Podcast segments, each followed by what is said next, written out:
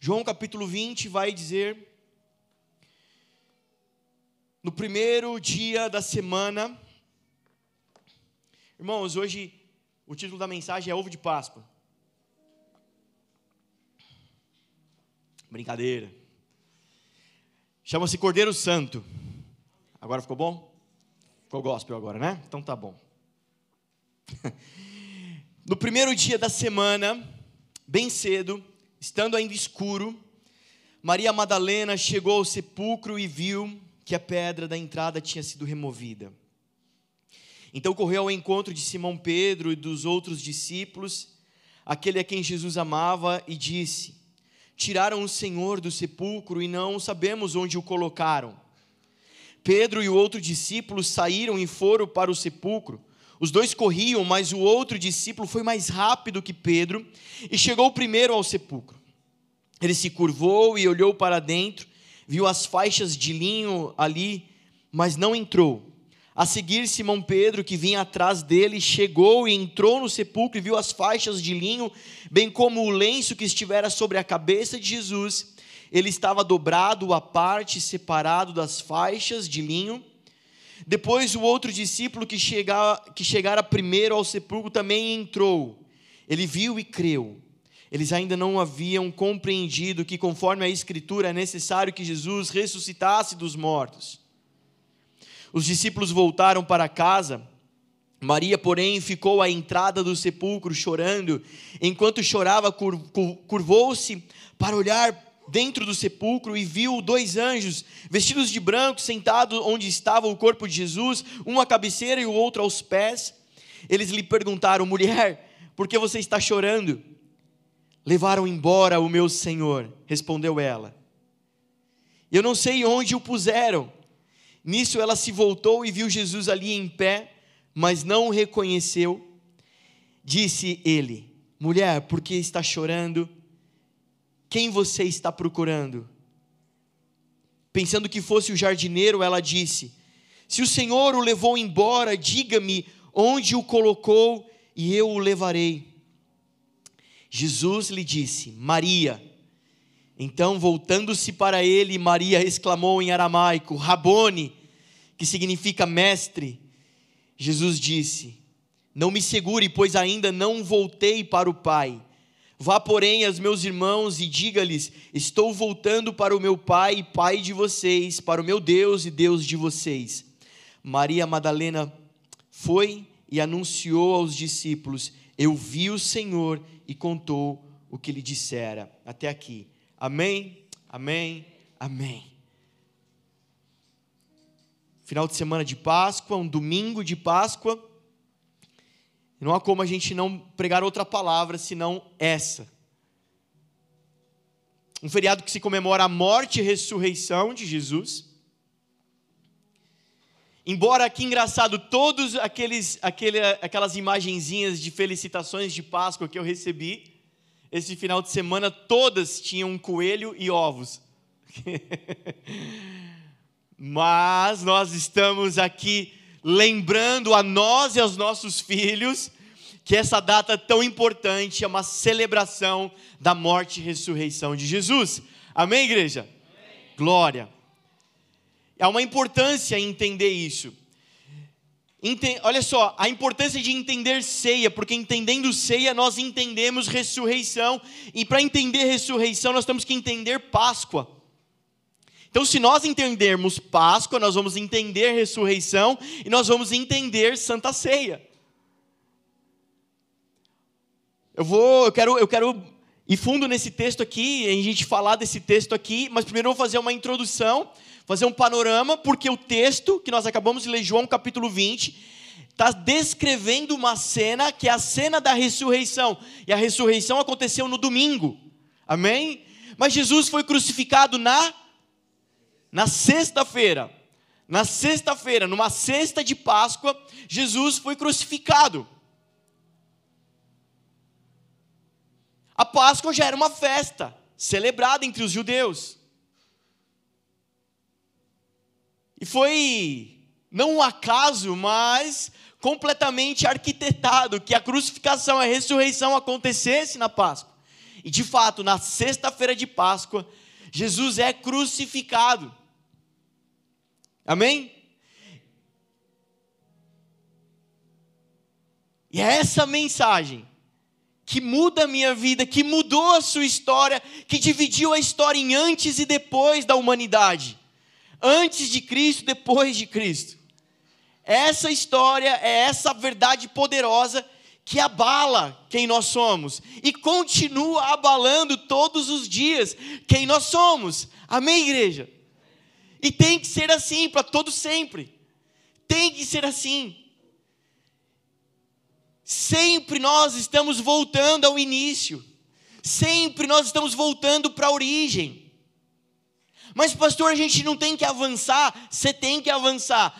Para avançar, por isso que você volta para a origem todo dia.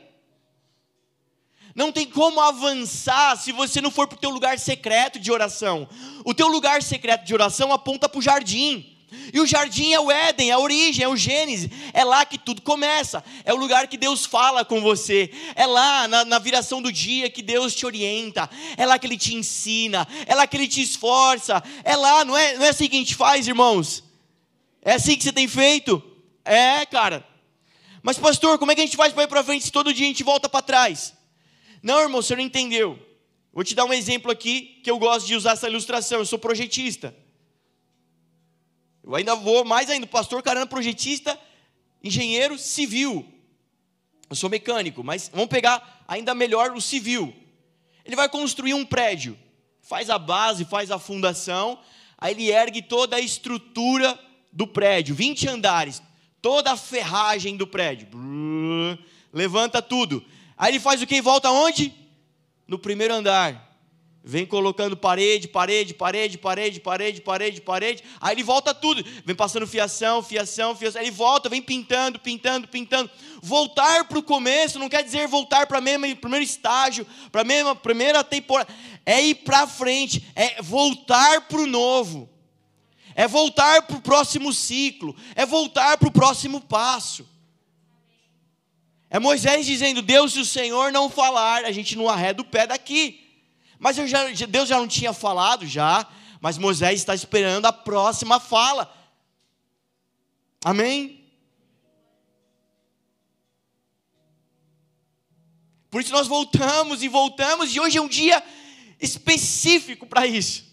E na palavra ele disse assim: cara, façam isso sempre, comemore, isso aqui será para vocês, estatuto perpétuo. Façam isso sempre, comemorem essa data. Se antes de Cristo, que era sombra em Moisés, nós comemorávamos, cara, anualmente, sem, sem arredar o pé, essa data, quanto mais agora em Jesus que nós temos revelação do Cordeiro de verdade, Pascal, quem é Jesus. Uau, cara, ele disse assim: agora que vocês tiveram revelação da cruz e do Cordeiro, Sabe o que vocês fazem? Vão para casa e comemoram a família com churrasco. Não, cara.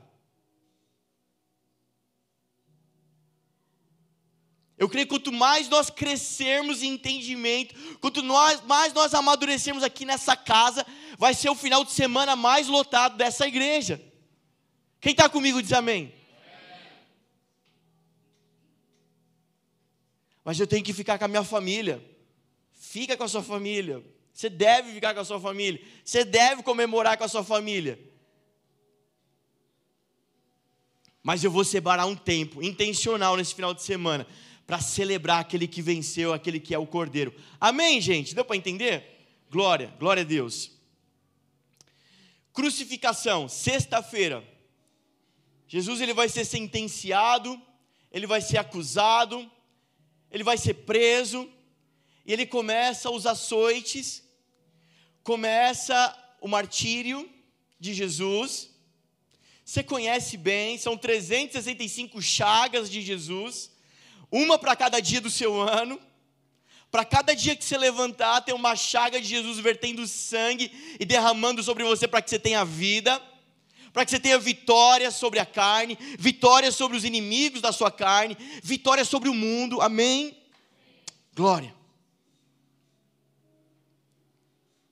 Os açoites que dilaceraram as costas, as costelas, perfuraram os pulmões. Depois disso, ele recebe um madeiro, que pesa não sei quantos quilos, já não vou lembrar mais. Se você pesquisar, é um quilômetro de via dolorosa, é um quilômetro de caminho que Pilatos fala para ele: agora você vai até o Gólgota, você vai até o Monte Calvário, Caveira, vai lá, onde você vai ser morto carregando o madeiro dilacerado, em dor. Por que havia, por que aquela rua? Por que, que não poderia ser por outro lugar? Porque até hoje em Jerusalém é a principal rua de comércio. Então é é o lugar onde ele poderia ser mais visto por mais pessoas, para que a humilhação fosse maior. Jesus, ele não vai de terno, irmão. Jesus não vai de beca. Jesus não vai de Lacoste, Jesus não vai de Zara, Jesus vai pelado, vai nu, porque a vergonha que era minha, Ele tomou sobre si. Cara, nós queremos ser adorados pelos homens, aplaudidos pelos homens, e nós queremos um Instagram bem recheado de seguidores, enquanto que para Ele foi reservada toda a humilhação. E ele carrega e vai até ir para fora dos muros da cidade, porque ele não era digno de ser crucificado dentro da cidade, ele tinha que ficar para fora da cidade. Você lembra da passagem dos leprosos que ficavam para fora da cidade? E Jesus encontra o leproso, cura ele e fala: agora entra na cidade e testemunha. É isso, porque eu que era o leproso agora entrei na cidade, e ele que era ação agora se fez maldito e foi para fora.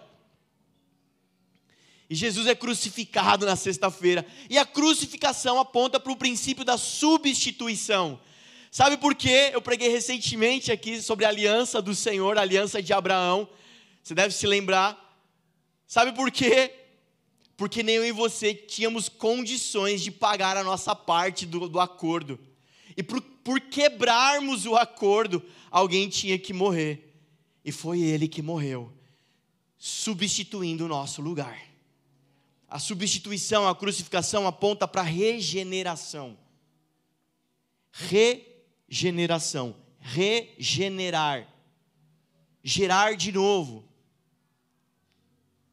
O que o Senhor fez não foi dar uma vida melhor para nós. O que o Senhor fez foi dar uma nova vida para nós. Amém? Amém. Eu quero celebrar bastante aqui essa noite. Não vou poupar minha voz. Então, Pastor Regis, vem comigo.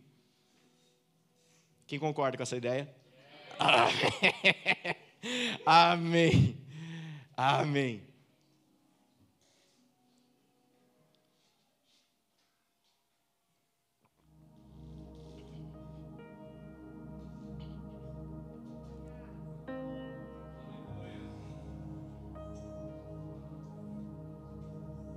O que o Senhor fez não foi dar uma vida mais legal para você. O que o Senhor fez não foi te dar uma vida cercada de mais amor. O que o Senhor fez foi te dar uma nova vida.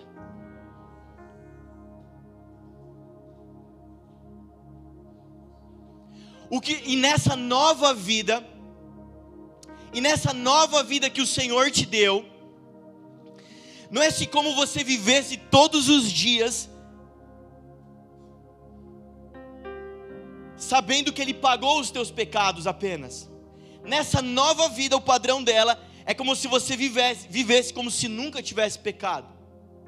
Porque assim era no jardim. Eu não vivo com remorso do passado. Eu vivo como se nunca tivesse doído em mim. Eu vivo como se ele nunca tivesse pesado sobre mim. Porque agora que eu tenho, não é uma vida onde eu tenho amnésia, agora eu tenho uma nova vida.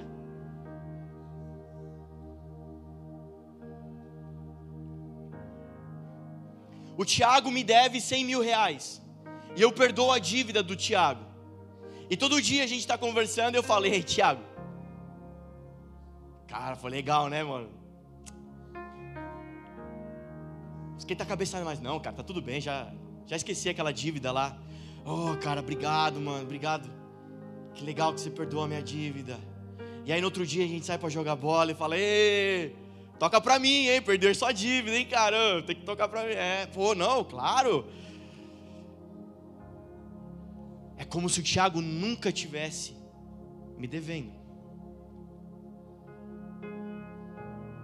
Quando nós entendemos a crucificação, e nós vamos mais profundo nela,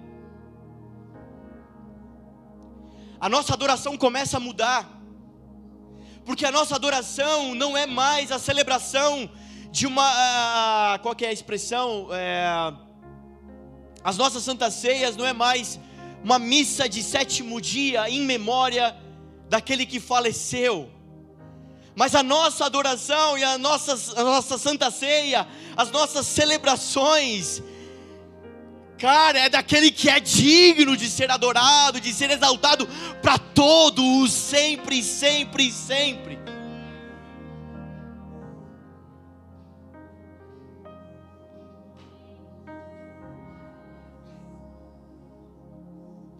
Abra comigo Êxodo capítulo 12.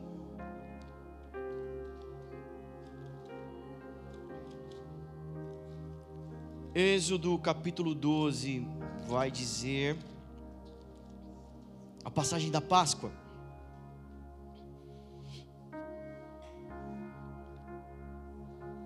Só o verso 11.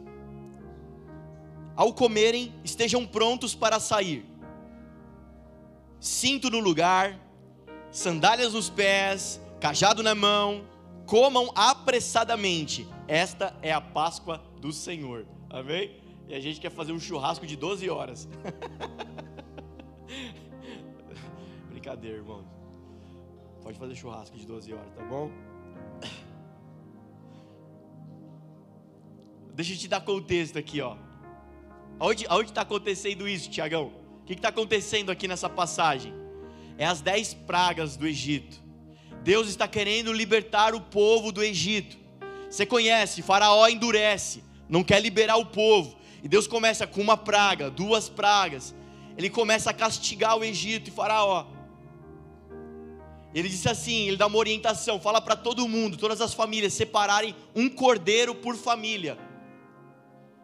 Quando chegar o dia certo, tem todas as instruções aqui no capítulo 12. Quando chegar a hora, cada família vai preparar o cordeiro, vai matar, vai, vai preparar o prato. E vocês vão ter que comer ele inteirinho, esse cordeiro. Tudo, tudinho do cordeiro. Vai, vai sobrar nada do cordeiro. Vocês vão comer tudo. Com sangue, vocês passarão nos umbrais das portas, os batentes das portas. Lembram-se disso? Porque logo depois disso vai vir uma praga, a dos primogênitos. E o anjo da morte, quando passasse numa casa que visse um, o sangue do cordeiro no batente ele não entraria, não mataria o primogênito. Quem é o cordeiro morto, gente? Quem é o cordeiro morto, igreja? Ah, só eu vou sair rouco daqui? Não, vamos lá. Quem é o cordeiro morto, igreja? Jesus Cristo. É o cordeiro que foi morto antes da fundação do mundo. Agora fica mais fácil você entender esse antes da fundação do mundo, né? Porque antes da fundação do mundo, o mundo não é planeta Terra, mas é mundo, é, é estrutura organizacional de governo.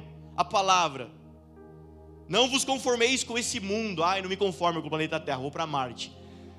Não se conforme com a estrutura de governo desse mundo. Jesus foi morto antes de Canaã, igreja.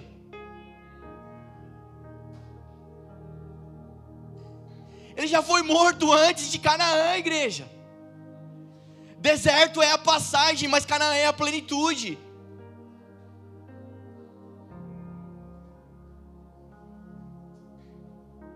Comam tudo. Ah, beleza, né, cara? Vou dar uma temperadinha com alho, cebola, azeite, vai ficar um cordeirão. Hum. Faça aquele molinho chamichurri, chumichurri, sei lá como é que chama. sei lá como é que chama. Faça o molinho como um cordeirinho, ali o Léo faz com barbecue, né? Não. cordeiro era temperado com ervas amargas. Era amargo. Por isso que o mundo vem com um chocolatezinho para dar uma aliviada. Mas quem quer o Cristo tem que comer amargo, amém, gente? É, tem que comer amargo. Sabe que Levítico vai dizer sobre a receita do incenso, Tainã? Falando para aqueles levitas, olha como vocês vão preparar o incenso, eu vou ensinar vocês. Vocês vão pegar especiarias, mas tira o fermento e tira o mel porque o fermento aponta para o conhecimento do homem, aquilo que cresce rápido, a exposição do homem, tira o mel, que é a doçura desse mundo, os prazeres desse mundo, coloca azeite e sal. Cara, gente, vocês, são profundos, eu sei, não tem problema nenhum comer ovo de chocolate na Páscoa, pode, se for da Ops, então, mais delicioso ainda. Fica o merchan aí, tá? Delícia comer um chocolatinho, não tem problema nenhum comer chocolate. A questão é você ter um entendimento que você precisa rejeitar o mel, a doçura desse mundo e comer do cordeiro. Comer do cordeiro, é ele que te dá vida. É ele que faz tua vida leve, é ele que faz tua vida feliz. Quantos pais comprando um monte de chocolate para os seus filhos, enquanto que tudo que eles querem é um pai de verdade, é uma casa que tem paz, que tem alegria. Nada pode substituir o que só Cristo faz. Nada que o dinheiro possa comprar vai substituir o que Cristo faz.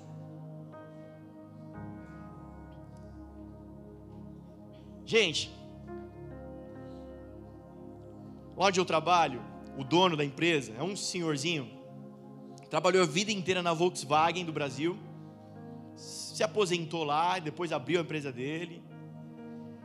E ele conta uma história curiosa, que lá para as tantas, Volkswagen, uma empresa alemã, veio para o Brasil. Os alemães com aquele jeitão de trabalhar, né? Diferente dos brasileiros. O brasileiro gosta de uma nove horas, né? Contar história, uma resenha. O brasileiro né?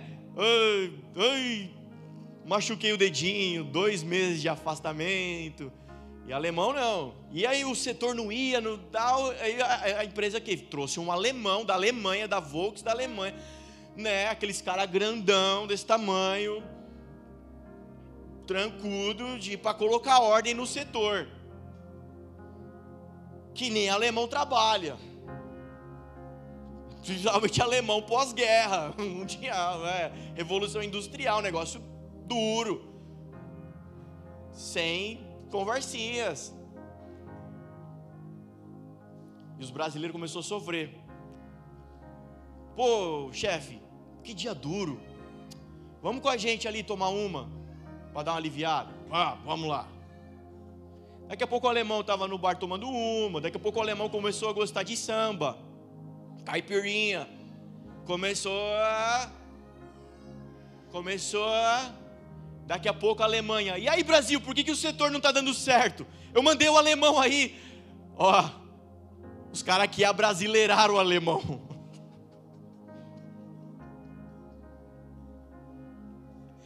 Você conhece aquelas famílias de japonês? O vô, o bisavô veio no pós-guerra, veio para o Brasil plantar batata, granja ali em Marília, Paraná, né? Aí veio o filho, o neto, o bisneto. Aí quando você conhece o bisneto, a terceira, a quarta geração, é, é japonês, tem olhinho puxado, tem o um nome lá, Masamune, Hayasaka. Mas é brasileirão, pergunta para ele, qual é o teu país? Brasil. Se ele for para o Japão, ele se sente um estrangeiro lá, porque ele é brasileiro. Ele gosta de samba, caipirinha. Ele gosta de, ele é brasileiro. Ele já ele nasceu no Brasil. Ele só convive, ele não fala japonês, ele só fala português. Imagina 400 anos dessas famílias no Egito. 400 anos depois Eles se sentiam como? Egípcios.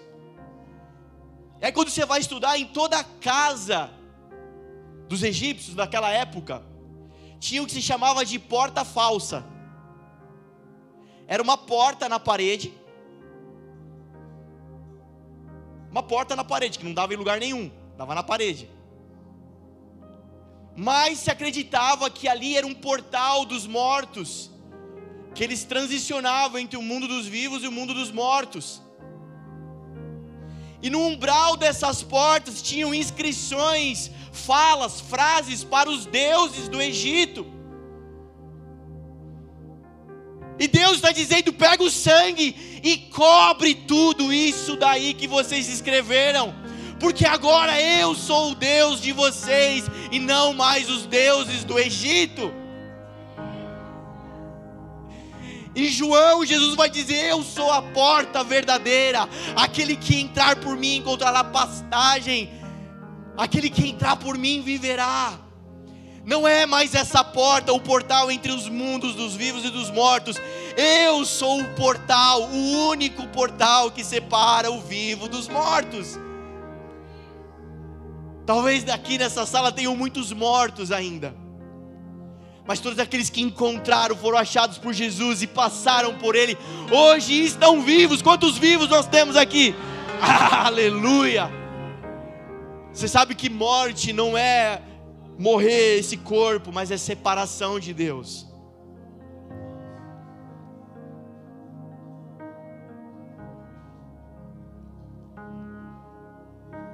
Por isso, quando nós encontramos a Cristo, nós renunciamos todos os procedimentos antigos, todos os outros deuses, nada mais se compara a esse.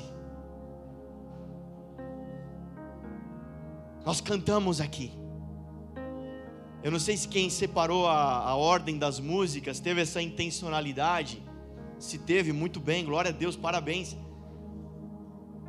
Mas se você percebeu, as músicas foram colocadas em ordem cronológica, né? Começa anunciando o Cordeiro que venceu, a ressurreição de Jesus. Daqui a pouco ele está com os discípulos de Amaús, e daqui a pouco ele está voltando. Se você ler essa passagem da ressurreição, é uma das poucas passagens que estão descritas nos quatro evangelhos. Se você ler a descrição no livro de Mateus, quando Jesus ele dá o brado de consumado, Eloi, Eloi, quando ele termina a crucificação, houve terremoto e trevas na terra, e os mortos, os santos que já tinham morrido, os sepulcros foram abertos, eles ressuscitaram e entraram na cidade, apontando para o que a crucificação fala. A crucificação fala da abertura dos nossos sepulcros para uma vida com Deus. Amém? Estão aí, igreja? Amém?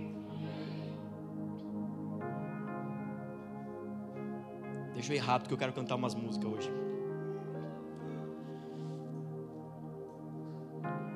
E aí Jesus desce da cruz, tiram ele, o corpo morto de Jesus, e levam ele para a rocha. José de Arimateia, naquele jardim tão bonito. Vai lá, gente, entra no YouTube, coloca lá túmulo de Jesus. Tem muitos vídeos legais, já que você não vai viajar essa semana, só o mês que vem para Israel, dá uma olhada lá. É um jardim até hoje muito bonito. José de Arimateia era um homem muito rico. E aquele jardim era dele, cumprindo toda a profecia.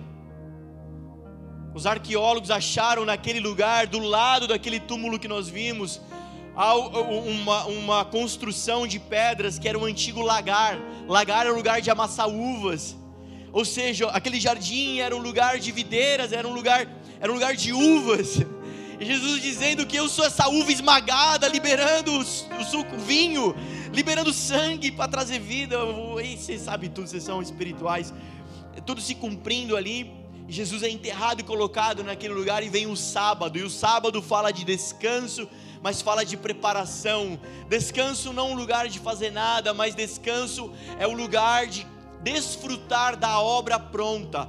Deus, quando Ele faz tudo no Gênesis, no sexto dia, no sábado, Ele descansa, não é porque Deus ficou cansado, porque Ele vai desfrutar da obra pronta. O Shabá, o sábado, é um tempo de descanso para os pro, pro, judeus, então eles, eles trabalhavam a terra, e quando chegava um ano sabático, eles não iriam plantar naquela terra para deixar a terra descansar. Para se renovar, para se preparar para as próximas colheitas. É Davi levando a arca da aliança, dando seis passos e parando para ofertar, para levantar altar ao Senhor. Tem todos esses ensinamentos para gente. O sábado fala desse tempo de graça que nós estamos vivendo. Esse tempo entre a crucificação e a ressurreição, esse tempo onde nós estamos nos preparando para o encontro com Cristo. Foi no sábado, se você ler os evangelhos, no sábado as mulheres ficaram preparando as especiarias, os aromas que elas iriam levar no domingo para o corpo de Jesus. Sábado fala de preparação. Amém? Mas sábado aponta para justificação, porque ele não só te deu uma nova vida, ele também te justificou. Ele não só te regenerou, ele te justificou. Diga comigo, justificação. Sabe o que é justificação? É absolvição. Como um grande advogado, como Isaías 61, ele veio e abriu a porta do encarcerado, do prisioneiro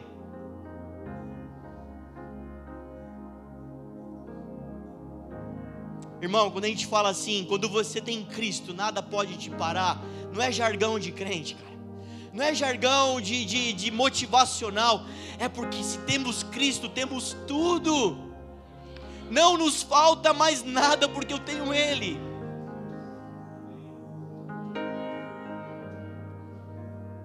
Sábado aponta para o Pessá. O que, que, que aconteceu depois lá, lá em Êxodo? Que eles comem o cordeiro. Você reparou no que a gente leu? Comam, ó, 12 e 11. Ao comerem, estejam prontos para sair. Cinto no lugar, sandálias nos pés e cajado na mão. Comam apressadamente. Por quê?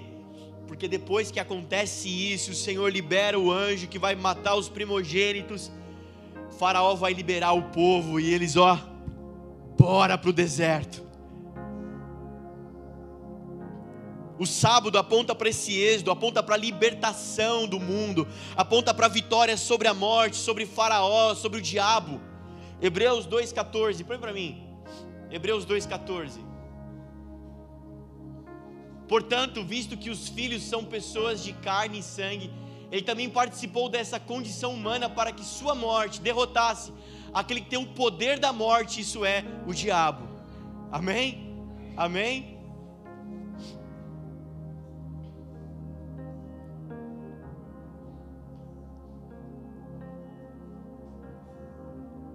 Eu sinto profundamente no espírito, enquanto a gente está ministrando aqui, algumas cadeias estão sendo quebradas, assim, sabe? Em algumas vidas.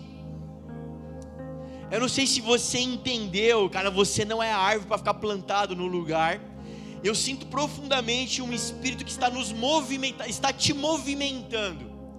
Está te movimentando, sua vida está parada e o Senhor hoje está colocando um motorzinho em você, chama-se dínamo, dunamis, chama-se Espírito Santo, força motriz, que está te empurrando novamente. Eu sinto que como se as suas musculaturas estivessem voltando a funcionar para você voltar a andar.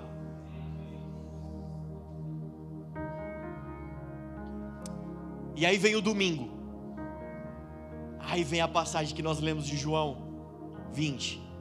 Eu dei toda essa volta para nós entendermos tudo o que aconteceu e chegarmos nessa cena, nesse domingo. Domingo aponta para santificação. Diga comigo, santificação. Enquanto que o salário do pecado é a morte. Morte, nós temos um acordo. Desculpa, pecado, né? Pecado, nós temos um acordo. Seu pagamento vai ser a morte. E aqui algumas pessoas se perdem porque elas dizem assim: Nossa, eu pequei, mas não morri. Ah, acho que está tudo bem. Acho que Deus ele não se importa tanto com esse pecado. Tá tudo bem, acho que nem é pecado isso daí. Mas é um engano porque morte não fala de morte física, fala de separação de Deus. A consequência do pecado é estarmos separados de Deus. Então quer dizer que quando eu peco, Deus está me odiando. Deus está querendo me, ele, ele, ele está me excluindo. Como que fala a palavra quando um pai não reconhece mais o filho? É deserdando? Renegando? Obrigado. Sei lá. É isso aí. Eu acho que Deus está fazendo isso comigo, porque eu pequei. E o Senhor nos ama tanto, com amor incondicional. Não tem condições para o amor de Deus, amém? Uau! Que palavra maravilhosa! Eu posso continuar pecando, que nada vai. Ele vai continuar me amando, sim, ele vai continuar te amando. E, e se eu sair daqui agora e fazer o que eu estou com vontade de fazer, ele vai me amar, ele vai te amar. Eu não consigo enxergar um pai biológico fazendo o seguinte: meu filho Leão nasceu, meu filho, que delícia, oh, meu, meu filhão. E aí, com dois, três aninhos, ele vai lá e derruba o copo da mesa, porque ele quer pegar o copo, não consegue, derruba. Plá. Moleque, olha o que você faz, eu não te amo mais, eu estou tá deserdado. Vai lá no cartório, mulher, tira o nome desse moleque aqui do registro. Ele não tem mais pai. Aí ele vai para o quarto, dobra o joelhinho. Ah, me perdoa, papai, me perdoa vou fazer mais isso. E aí ele fala: Não, é verdade. Não, agora você é meu filho de novo. Mulher, vai no cartório, registra esse moleque de novo agora. Dá um nome para ele. Agora ele é meu filho de novo. Agora não é mais meu filho. Não, agora ele é meu filho. Agora não é mais. Agora, agora não é. Quer dizer que se eu sou filho de Deus e pecar, ele vai continuar me amando? Vai. Mas eu gosto desse exemplo assim incrível. É o seguinte: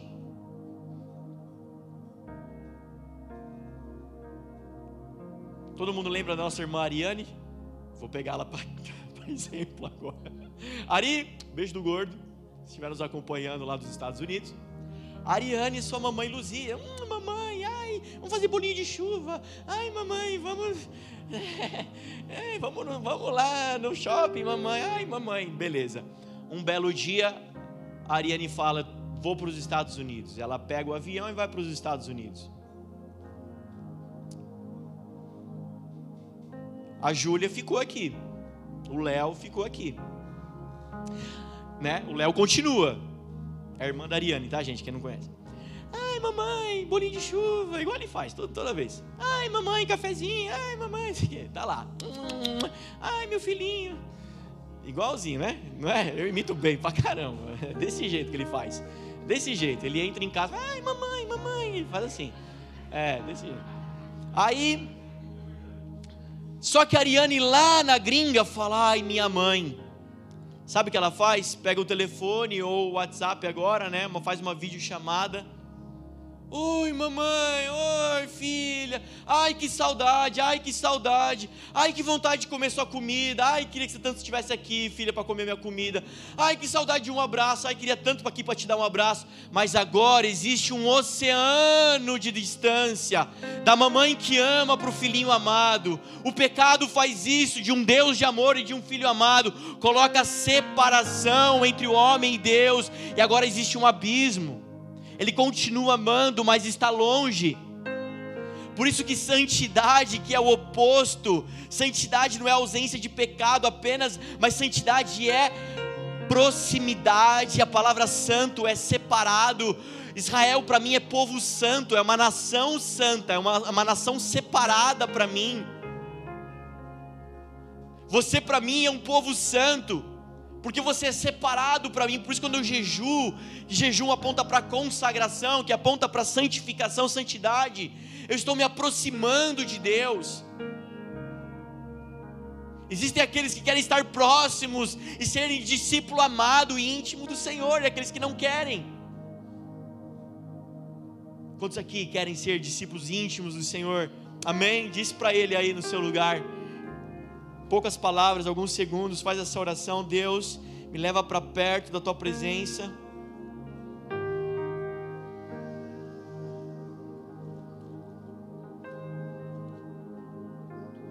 Olha o que diz Efésios 2:11, portanto, lembre-se de que anteriormente vocês eram gentios por nascimento e chamados à incircuncisão, incircuncisão pelos que se chamavam circuncisão, feita no corpo por mãos humanas, e que naquela época vocês estavam sem Cristo, separados da comunidade de Israel, sendo estrangeiros quanto às alianças da promessa, sem esperança, sem Deus do mundo. Mas agora, em Cristo Jesus, vocês antes estavam longe, foram aproximados mediante o sangue de Cristo.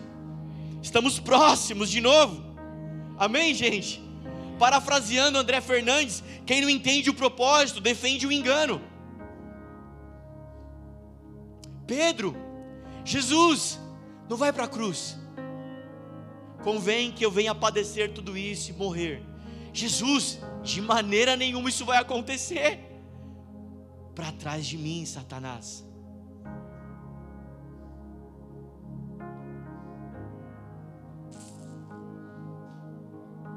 Quem não entende o propósito, defende o engano.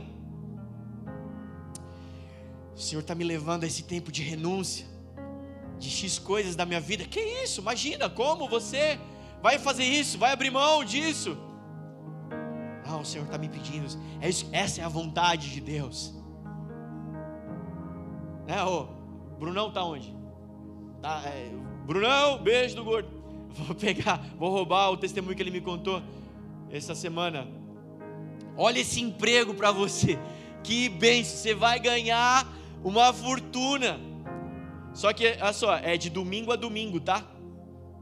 Não dá mais para ir na igreja, não dá mais para estar com os irmãos, não dá mais para estar no PG, não dá mais para estar no lugar nenhum. Muito obrigado. Mais do que isso, que eu estou renunciando, eu tenho um propósito maior na minha vida. Amém, gente?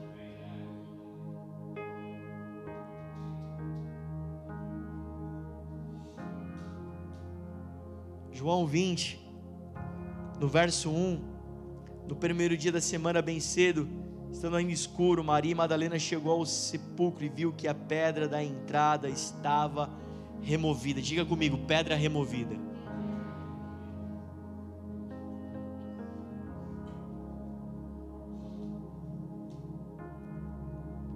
Texto é claro, não deixa dúvida. Quem removeu a pedra? O anjo do Senhor removeu a pedra. Não tem dúvida.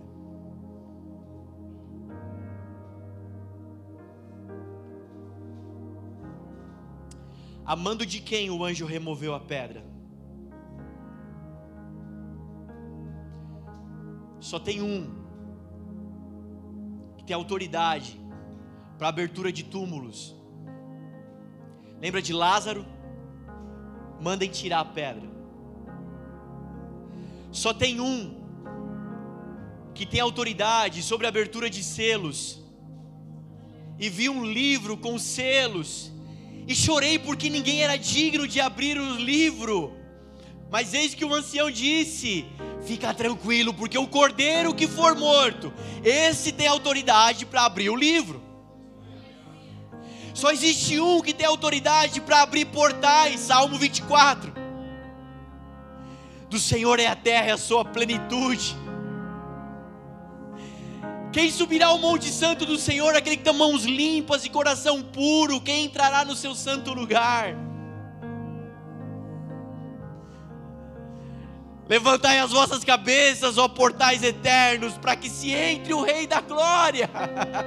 E quem é esse, o Rei da Glória? O Senhor valente e poderoso. Ele é o Rei da Glória. Levantai, ó portais eternos.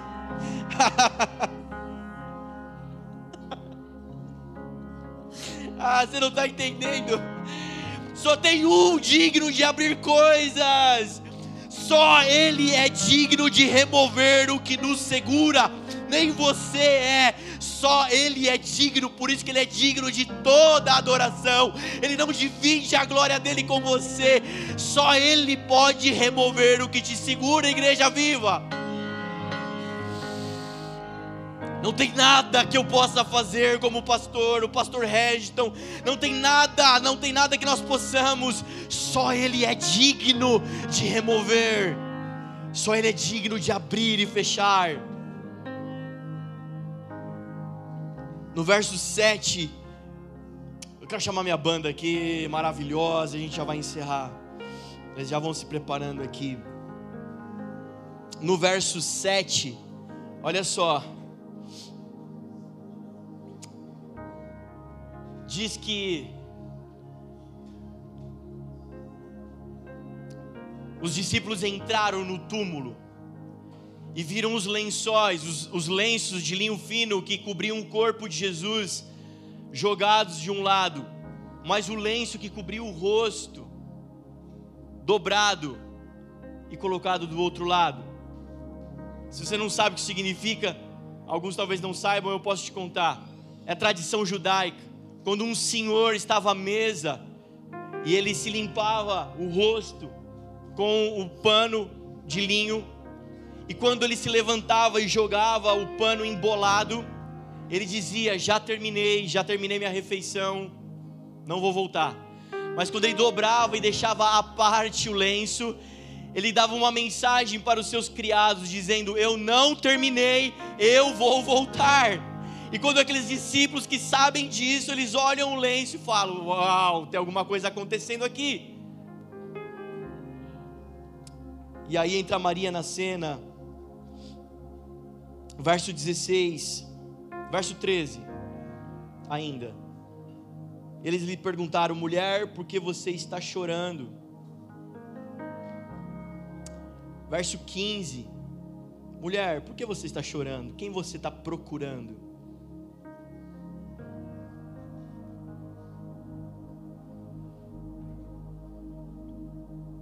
O choro aponta para a falta de revelação de Jesus. Ela não, ela não sabia quem estava falando com ela. O choro aponta para a falta de revelação de Jesus.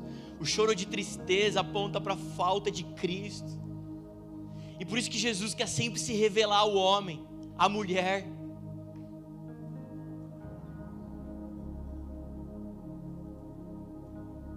Porque a revelação de Jesus aponta para o enxugar de toda lágrima.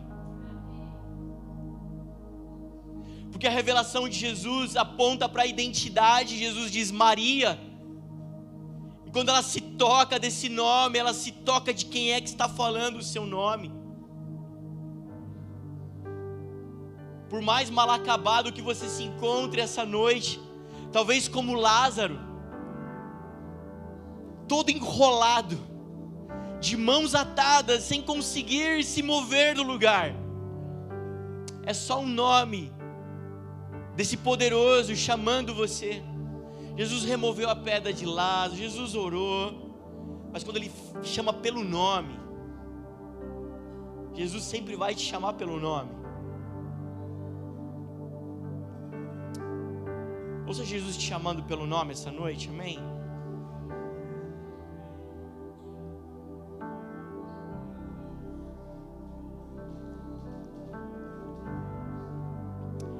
E aí, quando Ele revela quem nós somos, nós entendemos quem Ele é.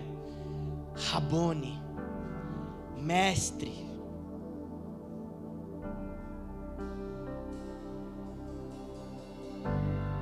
Você pode ficar de pé no seu lugar?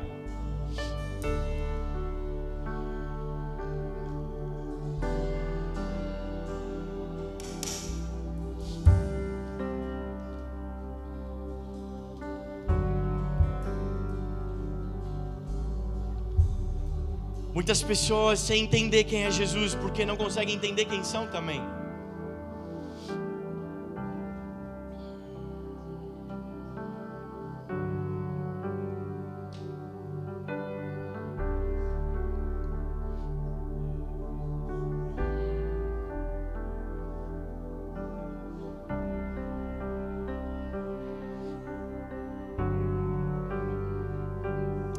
Nós pregamos aqui recente discípulo ou idólatra?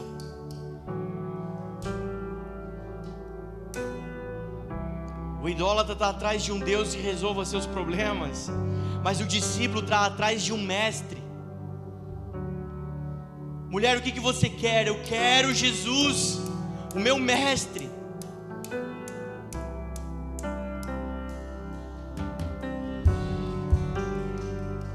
E quando nós estamos em busca de Jesus, Ele se revela como mestre.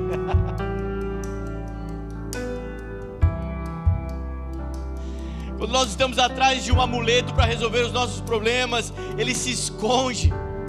Como que para aqueles fariseus, mas quando nós estamos em busca de um mestre, ele se revela e de quebra revela quem nós somos.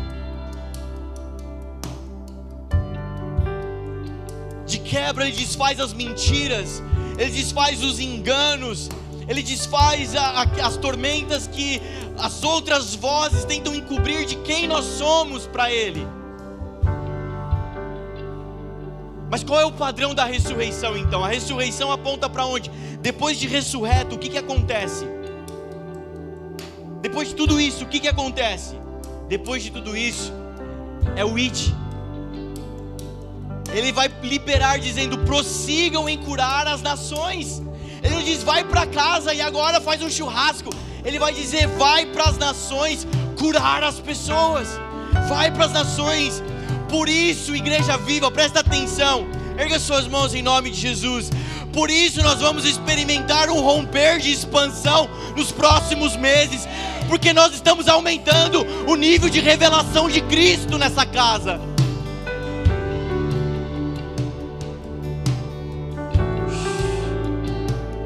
Eu quero te encorajar a orar. Deus, conta comigo. Faz essa oração. Deus, eis-me aqui. Deus, conta comigo.